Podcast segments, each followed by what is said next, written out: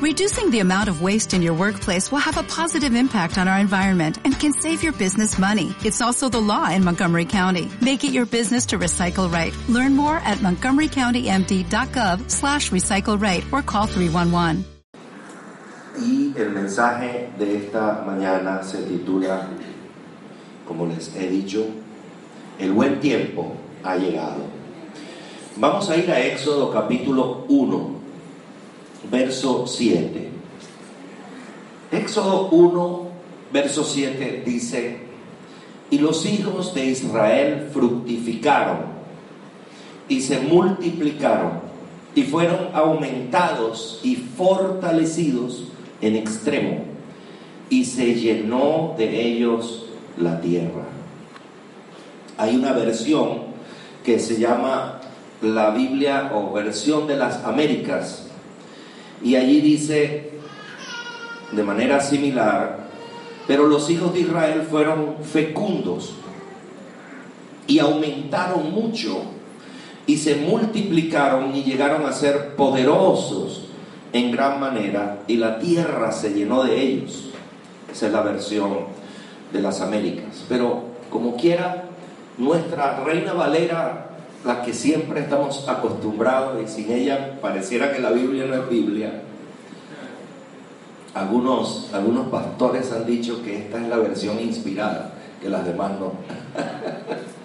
Yo quiero hacer una acotación esta mañana también. Es necesario que entendamos que una cosa es una traducción y otra una interpretación. Me explico. Cuando no hablamos, por ejemplo, inglés y alguna persona nos traduce del español al inglés, pueden suceder dos cosas. Una, que la persona entienda perfectamente lo que estamos comunicando y traduzca textualmente, literalmente, palabra por palabra. Eso es una traducción.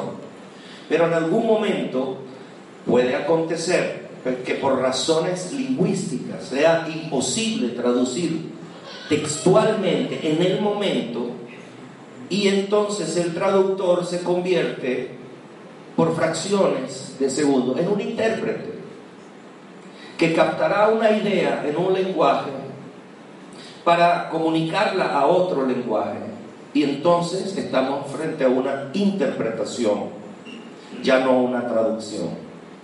La mayoría de nuestras Biblias en español son precisamente interpretaciones que nos brindan a nosotros la posibilidad de comprender, de entender cosas que están codificadas en un lenguaje madre que muchas veces son difíciles de percibir de comprender en el momento y que requiere de un estudio más profundo para poder extraer todo el nutriente que tiene o la revelación que tiene dicha escritura, en el caso de lo que es la palabra de Dios.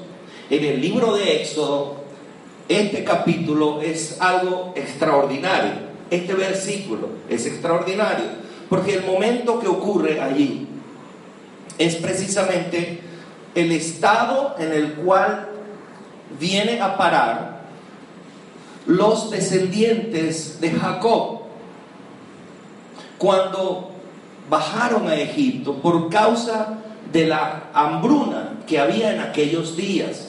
Si usted recuerda la historia de José y sus hermanos, Usted debe tener presente que José fue vendido por sus hermanos a una caravana de mercaderes madianitas que iban rumbo a Egipto. Ellos escogieron venderle en lugar de darle muerte a su hermano. Recuerden que por un ataque de celos y una cuestión familiar, José termina en una cisterna, despreciado por sus hermanos, odiado por sus hermanos. Una, una terrible relación entre ellos y que parte de la responsabilidad también la, había tenido José, porque se le iba la lengua y hablaba, informaba a su padre de la mala fama de sus hermanos, y eso enojó a sus hermanos y, hizo que él terminara en este lugar, en esta situación. Pero luego allí también acontecen una serie de cosas. No tengo el tiempo hoy para poder ampliar todo esto, pero es, es, muy dramático lo que sucede allí. Pero de alguna manera Dios preserva la vida de José. Y José va a parar a una nación extraña, Egipto. Y usted y yo sabemos que después de muchos años José es bendecido, aunque él era bendecido, pero su bendición se manifestó y Dios puso en él gracia y favor delante del, del hombre que era el Dios de aquel lugar, conocido como Faraón. Y Faraón coloca a José en un nivel de autoridad, donde en aquella nación, para usted poder levantar un pie, tenía que pedir permiso a José. Ese era el nivel de honra y de autoridad que él llegó a tener. Y fue cuando vino el hambre, que precisamente fue la causa por la cual José termina delante de Faraón. Faraón tiene un sueño, no hay a quien interprete ese sueño. Usted conoce ese sueño, el de la vaca flaca y las vacas gordas, ¿sí? Y nosotros estamos en plena vaca flaca. Y cuando las vacas estaban más flacas allí, cuando estaba el hambre fuerte en, el, en todo el mundo conocido, Egipto pudo prepararse y llenar sus graneros. Y ellos tenían ganado y tenían comida y tenían todas las provisiones necesarias para sobrevivir una crisis. Y fue en esa crisis, en medio de la peor de las crisis de su tiempo, cuando Jacob desciende con sus hijos a Egipto. Y esto es precisamente lo que sucedió cuando ellos se establecieron allí. Dice la historia que después de esa gran reconciliación,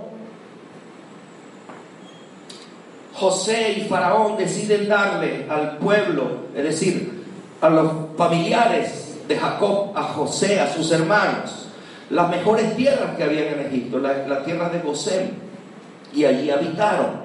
Y entonces leemos esta palabra. Allí los hijos de Israel fructificaron, se multiplicaron y fueron aumentados y fortalecidos en extremo. Escuche, esto aconteció en medio de la peor crisis. Yo estoy aquí esta mañana para, para darte de parte del Señor un mensaje.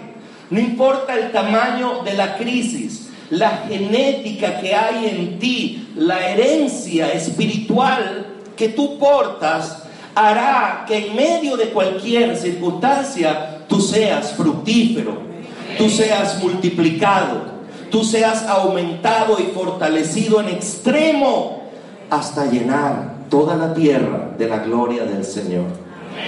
Tal y como lo dice el profeta Abacú en el capítulo 2, verso 14, dice, porque la tierra será llena del conocimiento de la gloria de Jehová como las aguas cubren el mar.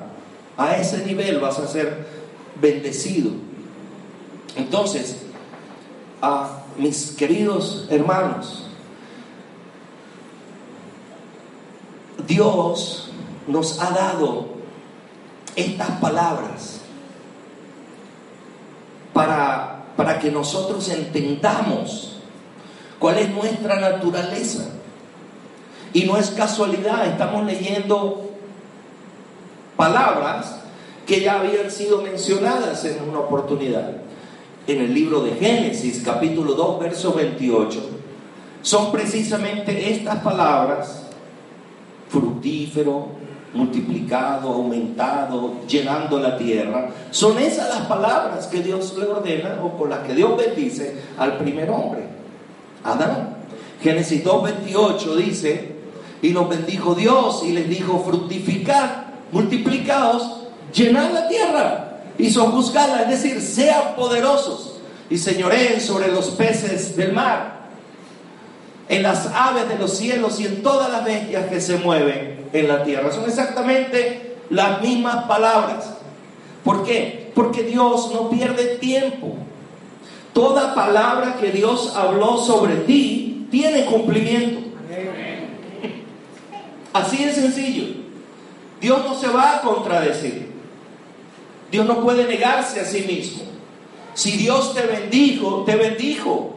Y la Biblia que yo leo, no sé la Biblia suya, pero la que yo leo dice que Él nos bendijo con toda bendición espiritual en Cristo Jesús, en nuestro Redentor.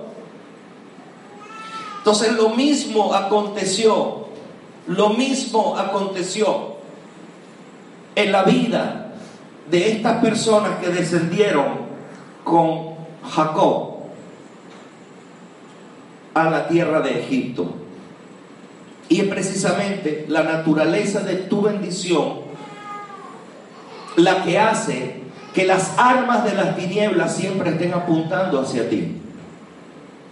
O sea, quiero que esta mañana cobres conciencia de que toda la lucha que sostienes, de que toda la adversidad con la que tú estás peleando y, te estás enfrentando a desafíos, a retos, y estamos comenzando un año lleno de desafíos, lleno de retos, pero todo eso lo que va a producir, lo que va a provocar es precisamente que tu naturaleza espiritual, sobrenatural, tome ocasión para ser manifestada porque Dios anhela que tú seas manifestado. Entonces tu familia, tu matrimonio, tus negocios, tus sueños, tus proyectos están destinados a ser bendecidos porque dentro de ti hay una, naturaleza de bendición. Toca a la persona que está a, tu lado, por favor, dile esta mañana, tú eres bendición. Tú eres bendición. La Biblia dice que el que te bendijere será bendecido. Y el que atente en tu contra se las tendrá que ver con tu Padre Celestial. Porque es tu naturaleza, esa es tu herencia.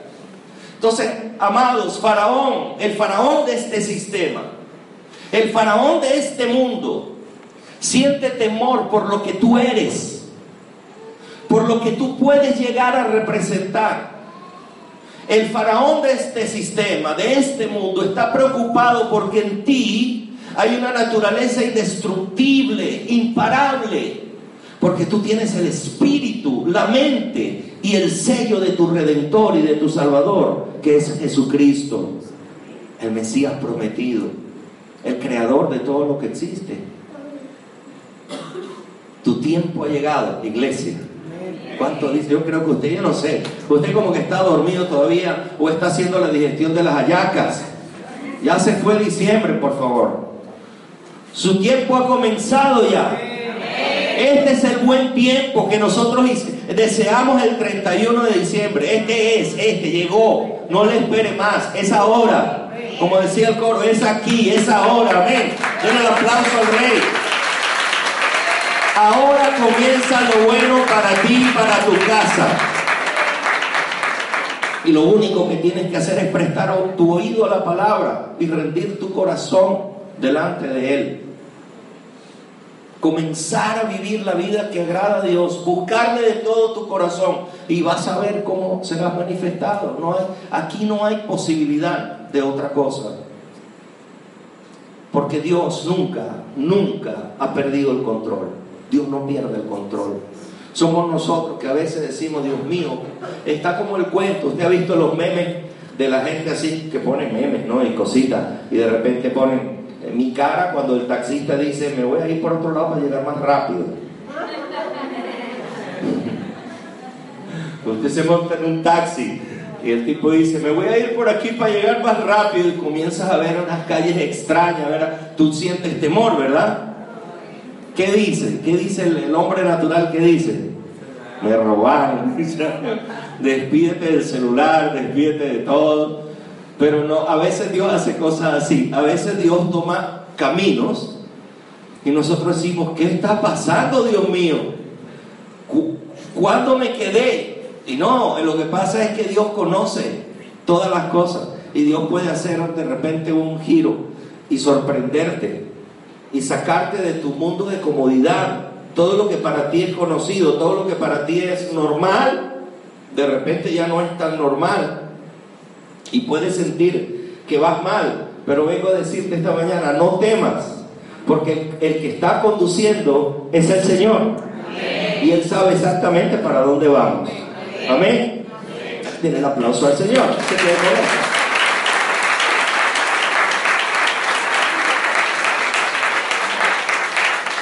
Dios es maravilloso. Ahora, hay algo impresionante.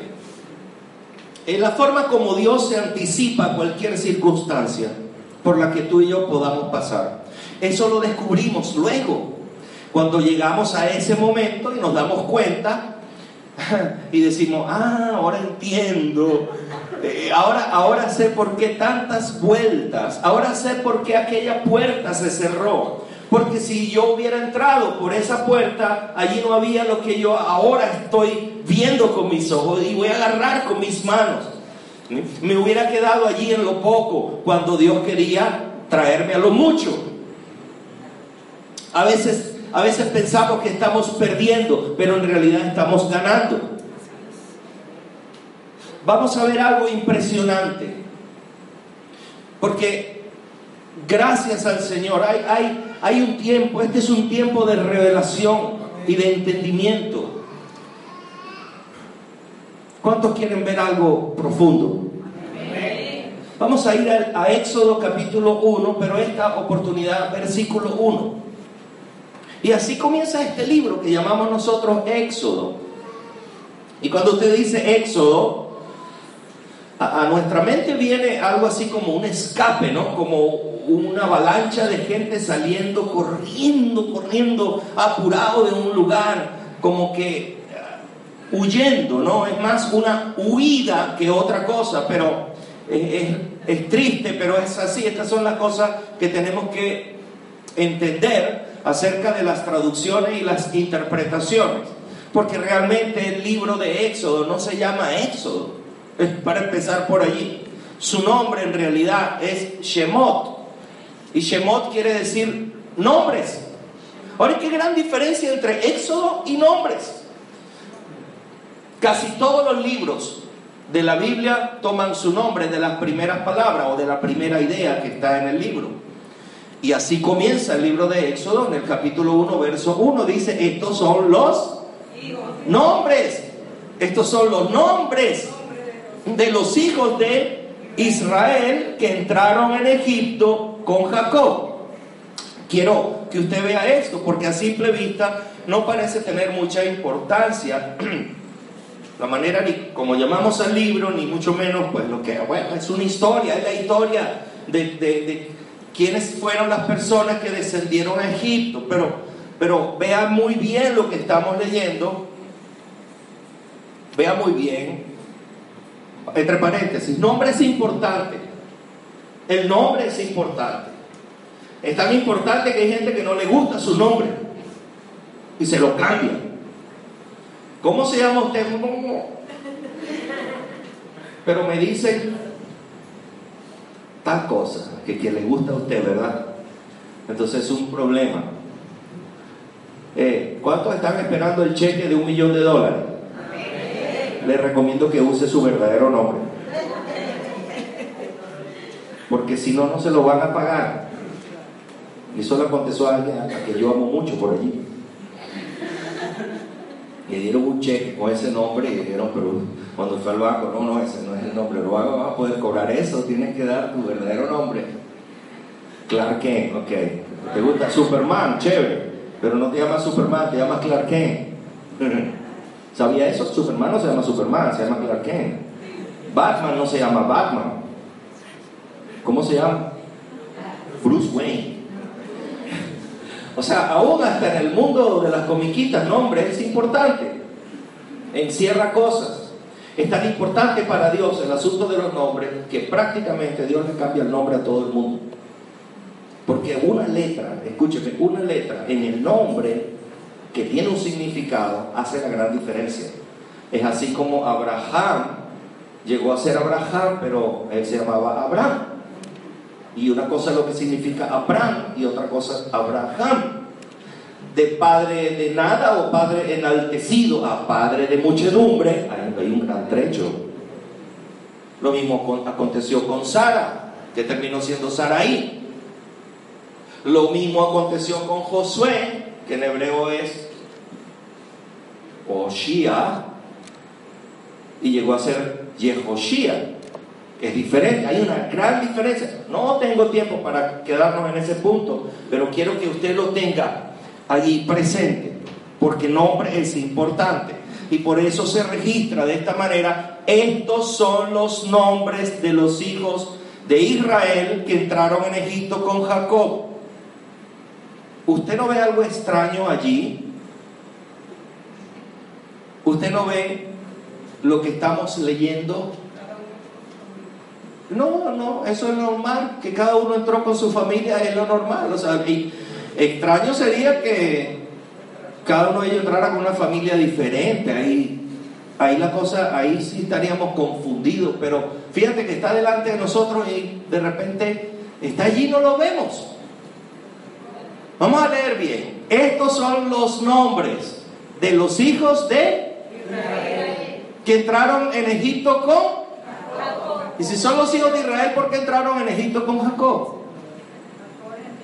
Porque Israel y Jacob es la misma persona, pero hay algo. ¿Por qué no dice estos son los hijos de Jacob que entraron con Jacob? O estos son los hijos de Israel que entraron con Israel. ¿Se ve? Ahora, ahora hay algo. Porque una cosa es Jacob y otra Israel. Y son la misma persona. Pero una cosa eras tú antes de Cristo y otra después de Cristo, ¿sí o no? Entonces Israel habla de una naturaleza espiritual y Jacob de otra.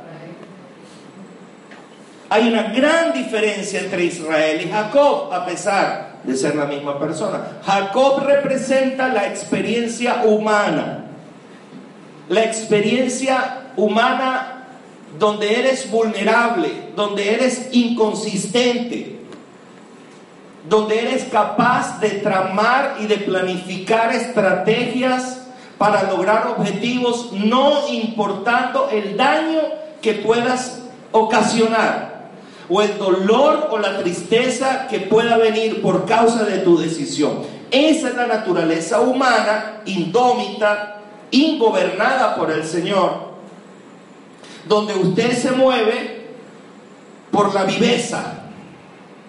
Eso representa Jacob. Jacob, escúcheme, yo, yo quiero que también tenemos, es necesario que tengamos un balance, un equilibrio en cuanto a esto.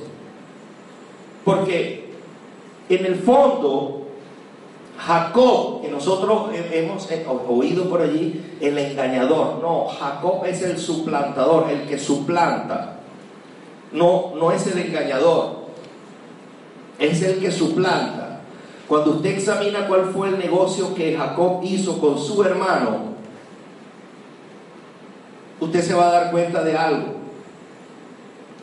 Y era que Esaú, que era el primogénito, menospreciaba su primogenitura. No le importaba absolutamente nada ser el primogénito. Es una cosa muy triste. Ser el primogénito y que eso no te importe absolutamente nada, que te dé lo mismo. Eso es lo que pasaba con Esaú. Esaú no amaba su primogenitura. Él no anhelaba eso, él no soñaba con, llegar a tener la, la herencia de la doble porción. Pero Jacob sí quería eso. Jacob sí estaba enamorado. Jacob, yo imagino que Jacob pasaba horas pensando, Dios mío, qué bonita va a ser la vida de mi hermano cuando mi padre ya no esté. Él le dará la doble porción. Él va a ser el que va a gobernar los destinos de esta casa. Cuánto me hubiera gustado a mí ser el, mayor. Pero sobre la vida de Jacob había una palabra profética que tenía que cumplirse porque Dios se lo había hablado a sus padres cuando ellos aún estaban en el vientre el Señor le dijo, el mayor servirá al menor. Ahí había un destino profético. Y, Jacob, consciente o no de esta situación, él, hizo su trabajo. Él buscó la manera y él, y él, supo que su hermano deliraba por un guiso que él sabía hacer porque él era un buen chef.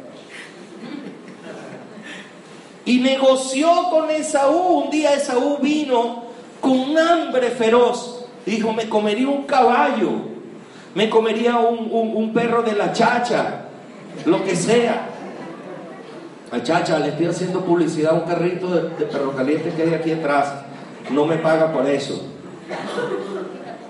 Y tampoco como allí, pero no importa.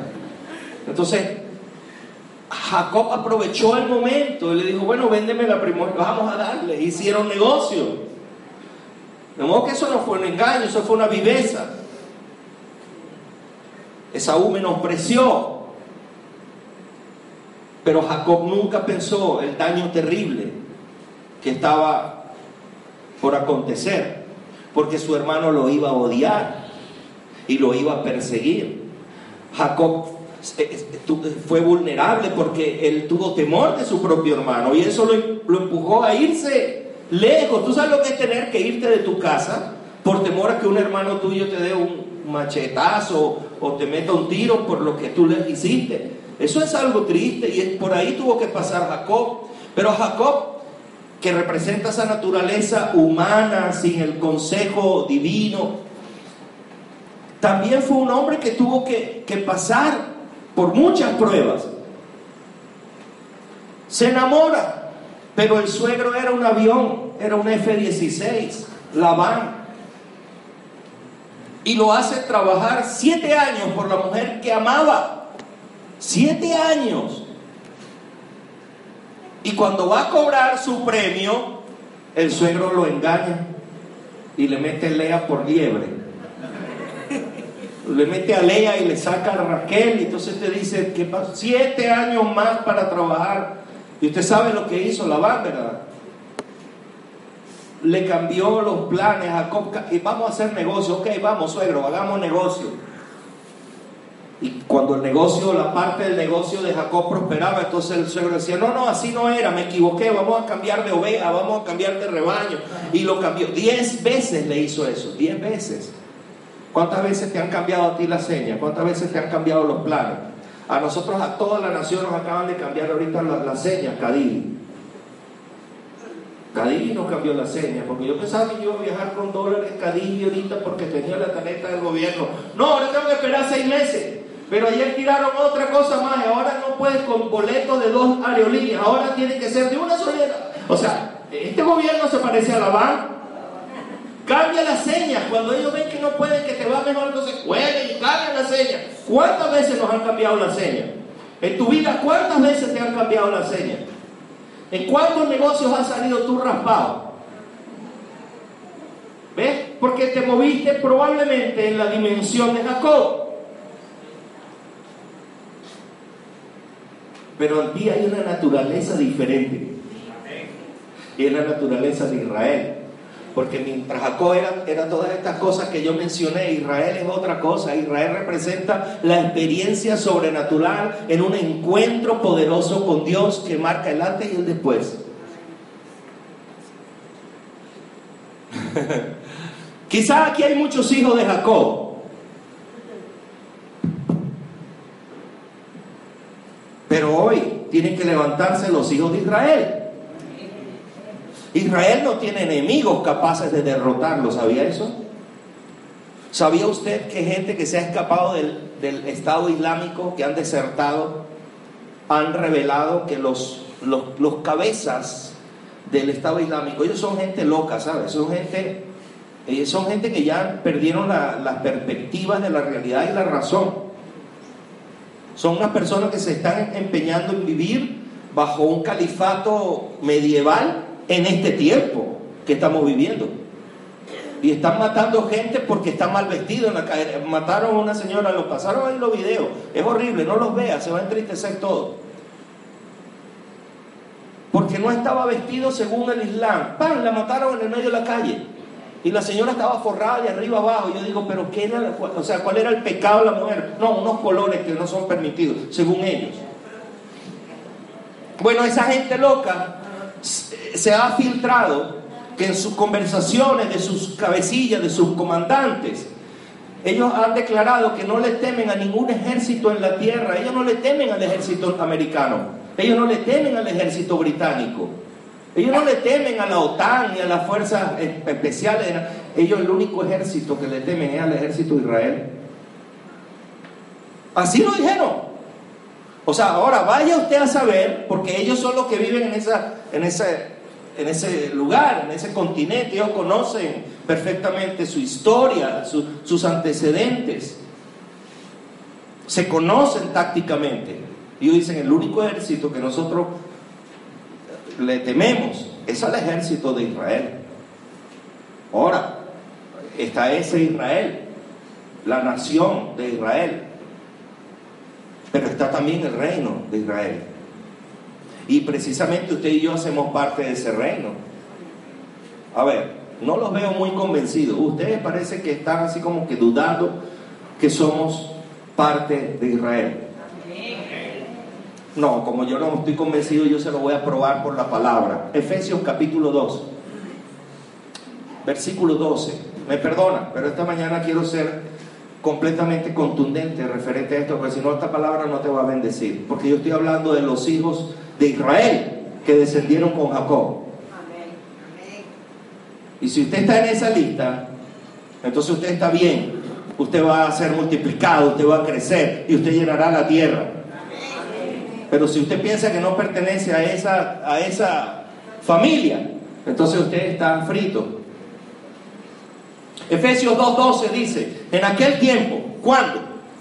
Antes de que tú conocieras al Señor. En aquel tiempo estabas sin Cristo, estabas sin el Mesías, sin Cristo, alejado de la ciudadanía, ¿de dónde? ¿Alejado de qué? De la ciudadanía de Israel y ajenos a los pactos de la promesa, sin esperanza y sin Dios en el mundo. Verso 13. Pero ahora, diga conmigo, ahora, en Cristo Jesús, vosotros que en otro tiempo estabais lejos, habéis sido hechos cercanos por la sangre de Cristo. Ahora, ¿de dónde eres ciudadano? ¿Tienes alguna duda? Ya no, ¿verdad? Lo, lo, cual nos obliga ahora a, a tener un paradigma distinto, diferente, en cuanto a nuestros hermanos judíos. Miren lo que yo estoy diciendo. Porque yo sé que lo que yo estoy diciendo es una, es una bomba de hidrógeno. Pero eso es lo que dice la palabra de Dios. La Biblia que yo leo, la Biblia que tú lees, dice que Jesucristo, Él llevó, Él, Él pagó, Él anuló la enemistad que había entre los dos pueblos, derribando la pared intermedia que nos separaba. Y usted, usted dirá, ¿qué pared fue esa que nos separaba? Quiero decirles algo.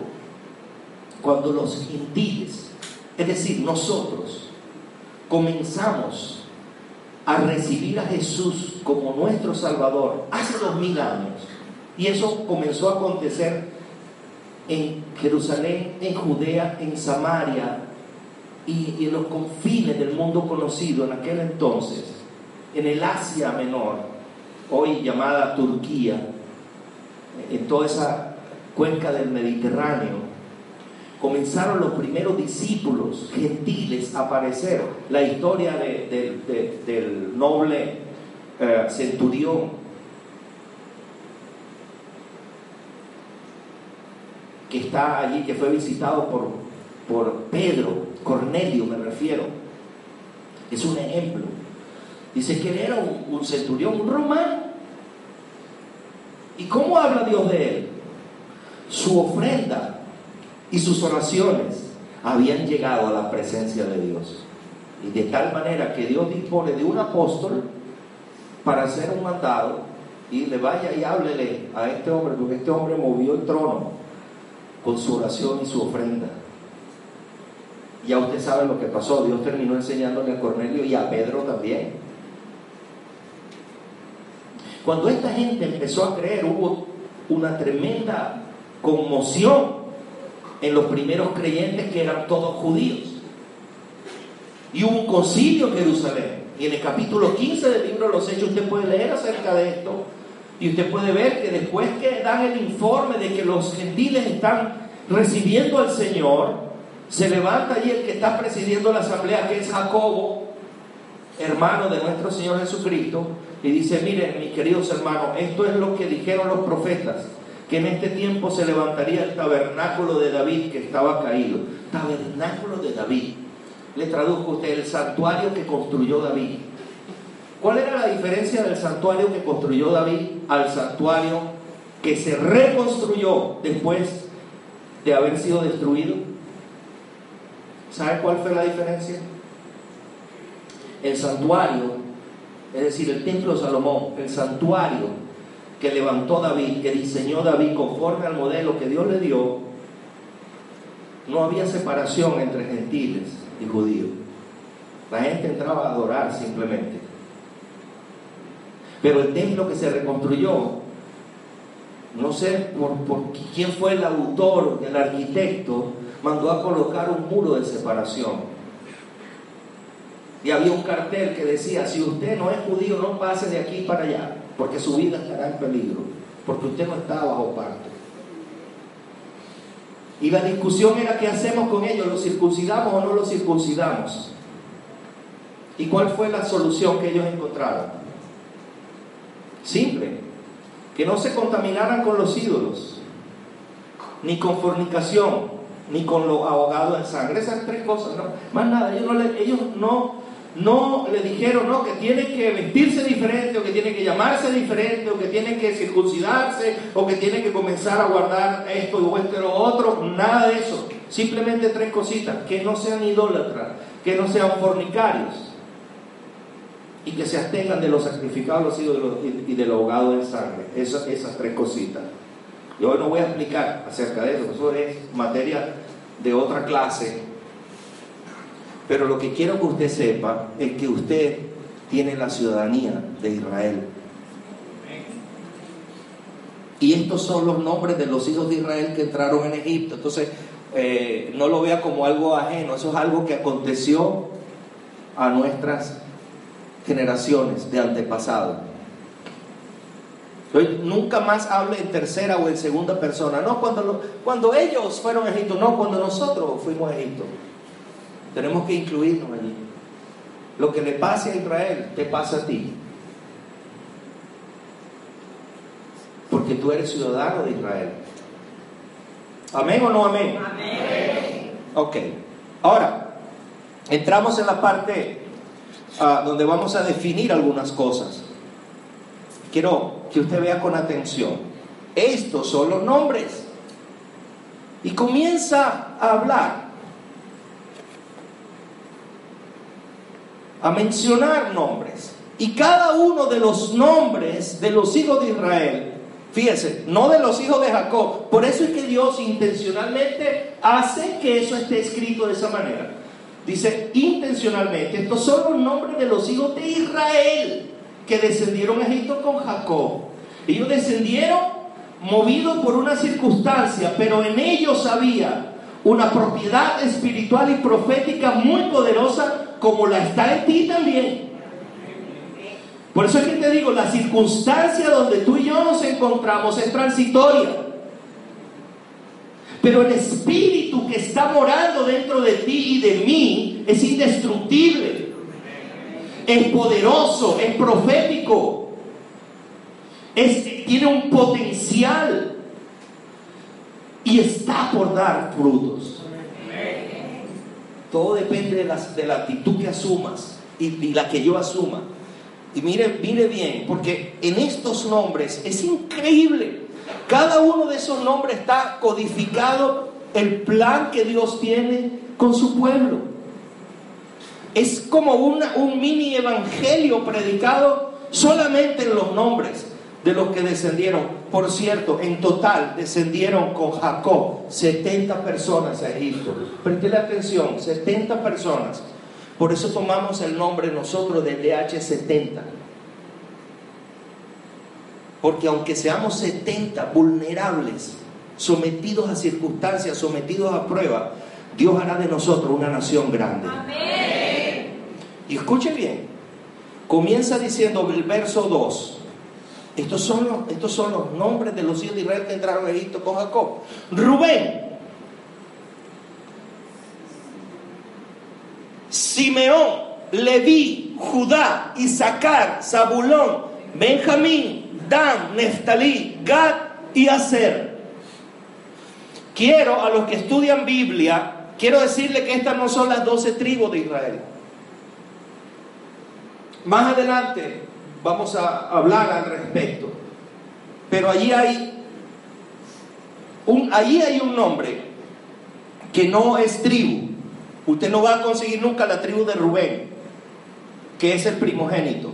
Porque Rubén lamentablemente fue desechado por su padre porque cometió un gran pecado en contra de su papá, de Jacob.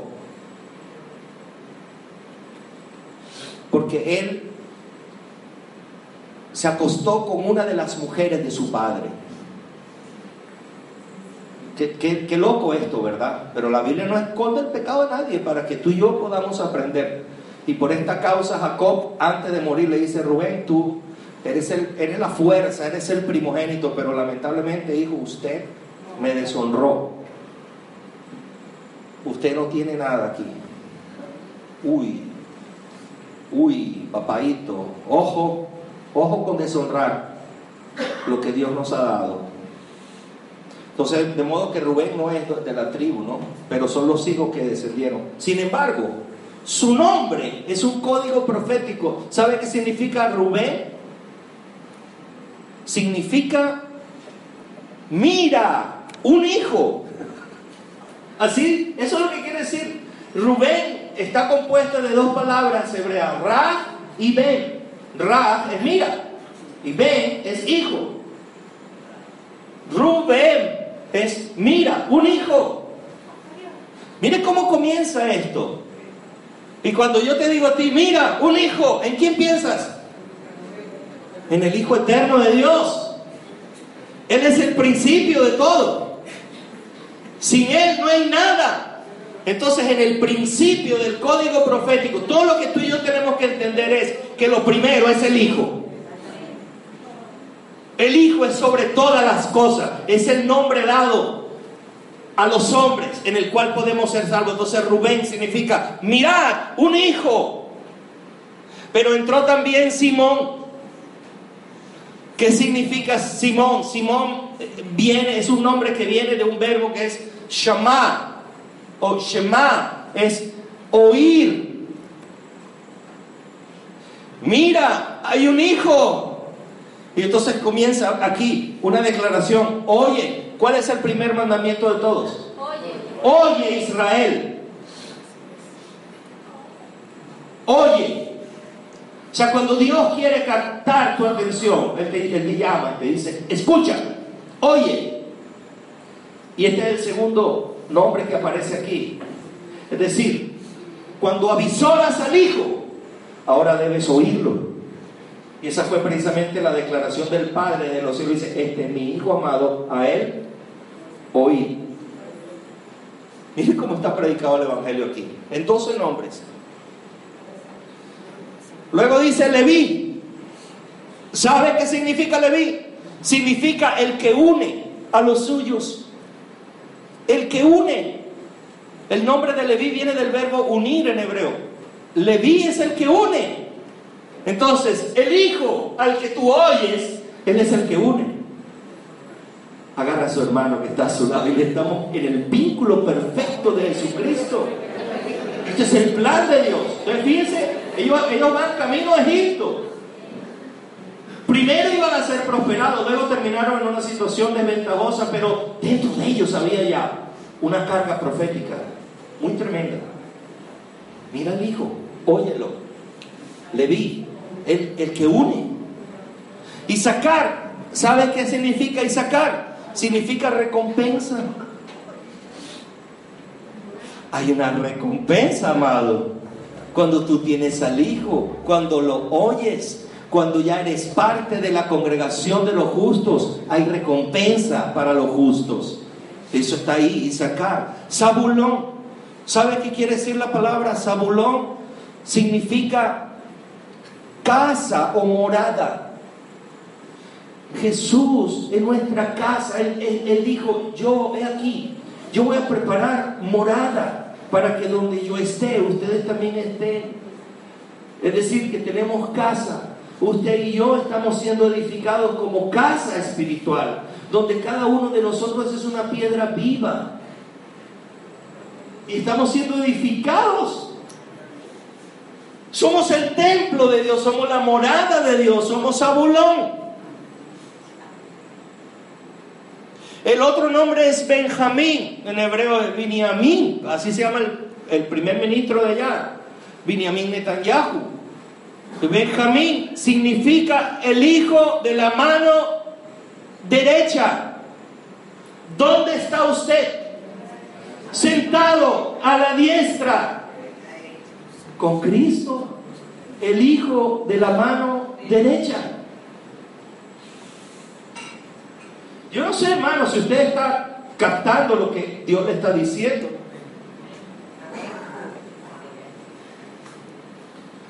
Y luego menciona a Dan.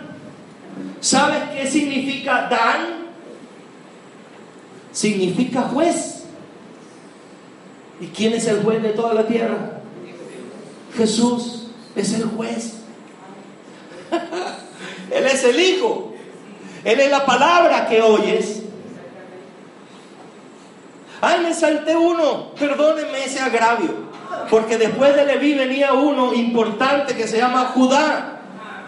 ¿Me perdona esa, sí? Sí, está bien. ¿Ok? Judá. ¿Qué significa Judá? Alabanza. Judá significa alabanza. Y viene de un verbo hebreo que se llama, que es el verbo yadar, que significa agradecer, gratitud alabanza y gratitud. Y ya estaba el código en el espíritu de los hijos de Israel. Usted y yo eh, eh, es lo que el Padre busca, adoradores, que le adoren en espíritu y en verdad, que tributemos alabanza, que seamos, no seamos ingratos, sino agradecidos. A ver, levante la mano, ¿cuánta gente agradecida hay aquí? Judá Dan juez. ¿Sabe qué significa Neftalí? Ese es el próximo nombre, Neftalí. Significa el que lucha y vence. ¿Cómo dice la escritura que es tu nombre? Tú eres más que vencedor en Cristo Jesús. Neftalí, el que lucha y vence. Y luego viene Gad. ¿Y sabe qué significa Gad? Significa el que ataca, el que asalta el que ataca, el que asalta. Se da, da la, impresión de que es como que el reino de los cielos se hace fuerte y solo los valientes lo arrebatan. Usted y yo somos una raza de conquistadores. Tenemos la carga profética de Gad para asaltar por encima de circunstancias del tamaño del muro que, tengamos al frente, así va a ser nuestro brinco. Le pasaremos por encima. Nosotros no vamos a, a irnos con rodeos, nosotros iremos hacia adelante en el nombre de Jesús. Y cantamos algo, dice, ah, con mi Dios yo asaltaré los muros. Cantamos ese coro, sí, aquí, ¿no? Con mi Dios saltaré los muros. Con mi Dios ejércitos derribaré. Lo cantamos no sabemos de dónde vienen las cosas. Y por último, entró a ser. A ser significa bienaventurado. Bienaventurados los pobres, porque de ellos es el reino. Bienaventurados los que tienen hambre y sed de justicia, porque ellos serán saciados. Bienaventurados cuando ustedes padezcan en mi nombre. Porque vuestra redención está cerca. Bienaventurados los que tienen parte en la resurrección, la primera resurrección, porque la muerte segunda no, no les tocará. Bienaventurado, bienaventurado, bienaventurado. Usted lee bienaventurado hasta que se acaba la Biblia y dice bienaventurado el que lee y guarda las palabras de esta profecía. Bienaventurado, porque somos bienaventurados. Y tú eres bendecido, porque bienaventurado quiere decir bendecido. Tú eres bendecido, tú eres parte de la congregación de los bendecidos, de los bienaventurados. Abraza a tu hermano que está al lado tuyo, porque tú estás rodeado de gracia y de favor. ¿Quieres más? No te puedo dar más porque ya José estaba metido ya en Egipto. Así dice el texto, ¿no? Y José que estaba ya en Egipto. Entonces, como usted y yo podemos ver, en cada uno de esos nombres hay un cuadro profético del plan de Dios para la eternidad, para tu futuro, para este año que está comenzando. Pero amado, tenemos que prestar atención a los nombres que nosotros ponemos a nuestros hijos.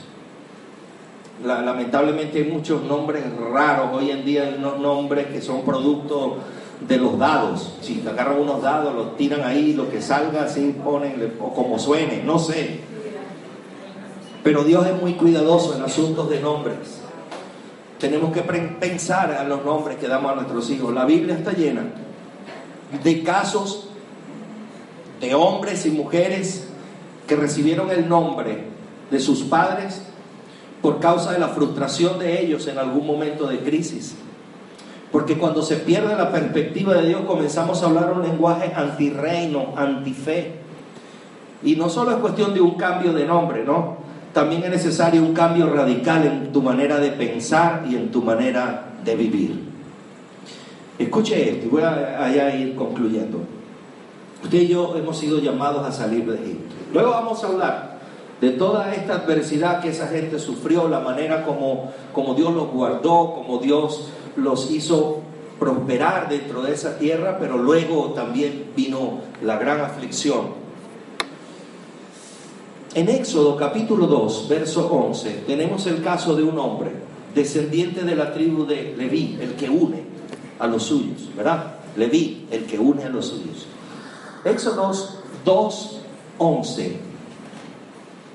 Dice, en aquellos días sucedió que crecido ya Moisés salió a sus hermanos y los vio en duras tareas y observó a un egipcio que golpeaba a uno de los hebreos, sus hermanos. Este hombre, Moisés, conoces la historia.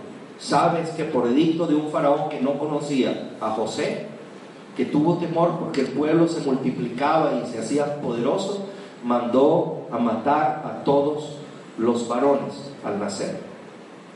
Y Dios guardó a este, a este niño.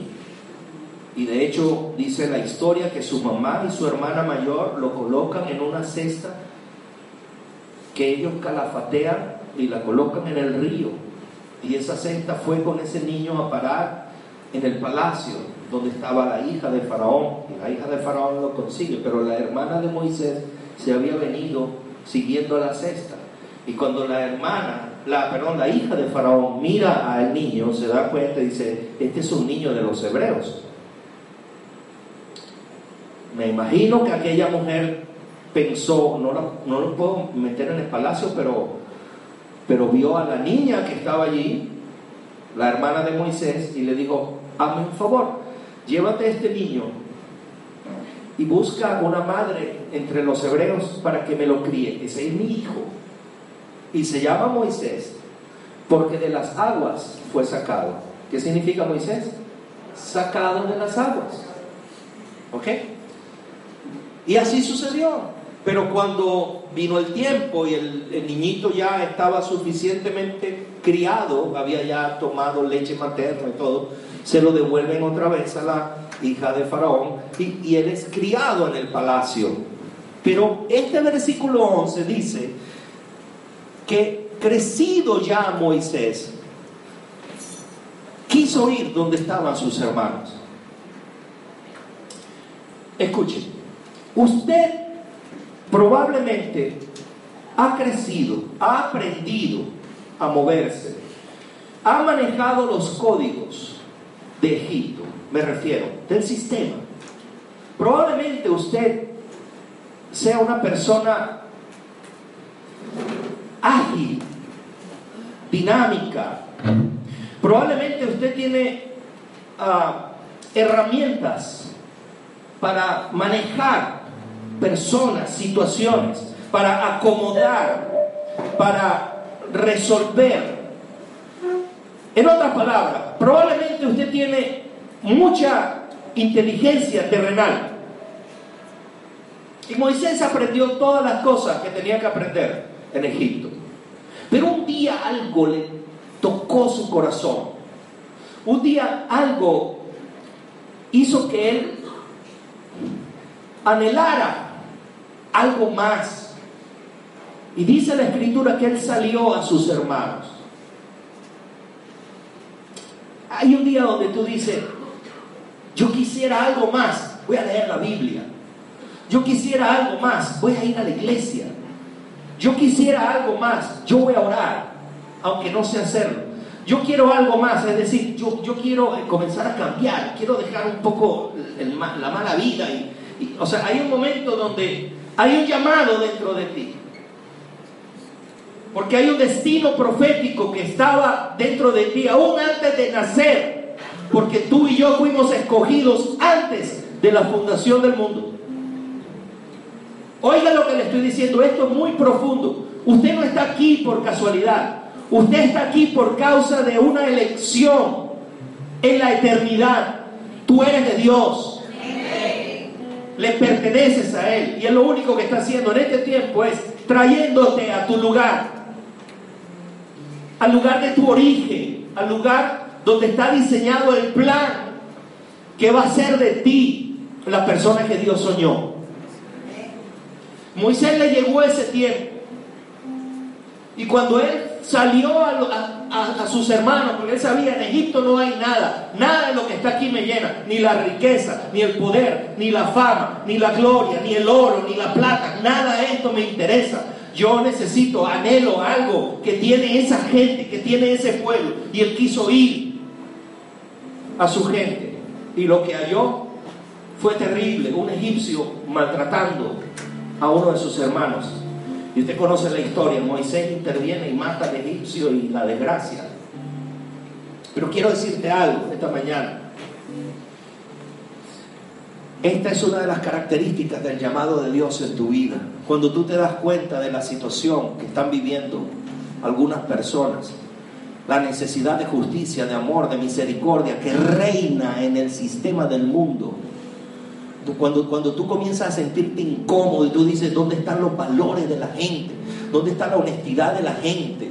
¿Dónde está la, humanidad de las personas? ¿Dónde está el, buen sentido de vivir de algunas personas? Parece que, parece que todo eso se estuviera perdiendo. Cuando tú te das cuenta que la vida no vale nada para muchas personas, es gente que está matando a otros por un celular, por un reloj, por un anillo. O sea, cuando tú te das cuenta de la manera como mienten los que a veces están en los gobiernos, mienten descaradamente y tratan a la gente como si fuéramos burros, como si fuéramos bestias, como si fuéramos animales.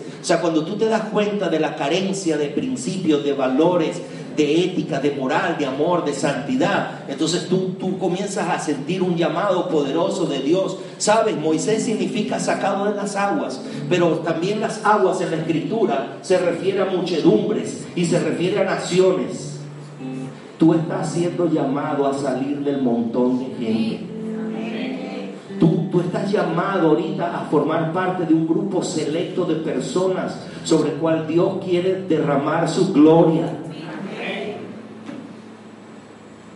Y dice la palabra del Señor que Moisés sintió esa necesidad. Y es el apóstol Pablo en Hebreos capítulo 11, verso 24, el que nos dice algunas cosas, nos dice, por la fe Moisés, hecho ya grande, ¿se acuerda? Crecido ya Moisés, dice, por la fe, hecho ya, Moisés, hecho ya grande, rehusó llamarse hijo de la hija de Faraón. Es decir, en el mundo, ay, yo soy el papá de los helados, pero aquí, aquí, eso no vale. Eso no tiene ningún tipo de significado. Y dice que él, él rehusó llamarse hijo de la hija de Faraón, escogiendo antes ser maltratado con el pueblo de Dios que gozar de los deleites temporales del pecado, teniendo por mayores riquezas el vituperio de Cristo que los tesoros de los egipcios, porque tenía puesta la mirada en el galardón. Y dice, por la fe dejó Egipto. Lamentablemente hay mucha gente emigrando a la iglesia, pero no por fe, sino por necesidad. Gente que viene a la iglesia nada más que ore por mi pastor. Y cuando Dios los haga, chao pastor, pues nos vemos. Ya Dios me hizo la segunda. Hay gente que no logran encontrar novio o novia. Y el pastor, ore por mí, porque a mí me dijeron que aquí la gente se casa. Sí, tiene razón, oramos. Le viene el penco, la penca y chao, chao pastor. Fue bonito mientras duró. Tómeme foto para que no se olvide de mí. Yo le voy a escribir, ¿o yo? Sí, Luis. Tenemos una lista de eso. Gente que está llegando, pero no por fe. Pero dice aquí la escritura que por fe, por fe dejó Egipto, no temiendo la ira del rey, porque se sostuvo como viendo al invisible. Por la fe, dice la palabra, por la fe. Dice, celebró la Pascua y la aspersión de la sangre para que el, el que destruía a los primogénitos no los tocase a ellos. Es decir, amado, estuvo dispuesto a obedecer una instrucción de Dios que ni él entendía. O sea, ¿qué tenía que ver eso? Una sangre de un cordero y poner sobre las de las puertas. O sea, lo que está revelando este versículo, por cierto, es que Moisés guardó la Pascua. Moisés también sacrificó su cordero y lo puso en el dintel de la puerta de su casa. Y el ángel de la muerte no tocó a los primogénitos de los hijos de Dios, ni de cualquier otra persona en Egipto que haya cumplido con lo que Dios estableció, por la fe, por la fe. ¿Qué te está pidiendo Dios a ti? Fe. Te está pidiendo que le oigas. Te está pidiendo que pongas tu mirada en el Hijo Eterno. Está pidiendo de ti que seas valiente, que entiendas que esto se comienza y se termina por fe. Y que Dios nunca te va a dejar solo, absolutamente. Dios nunca te va a abandonar. Que Dios quiere que tú entiendas que dentro de ti hay un espíritu poderoso que tú eres portador de una carga profética que va a tener cumplimiento y que ahora, comenzando el 2016, señores, ahora es que comienza lo bueno. Lo bueno para ti, lo bueno para tu casa, comienza a partir de ahora. En el nombre poderoso de Jesús. Amén y amén. Denle el aplauso fuerte al Rey. Dios le bendiga esta mañana. Y la pastora, qué bueno que está aquí para que ore por nosotros.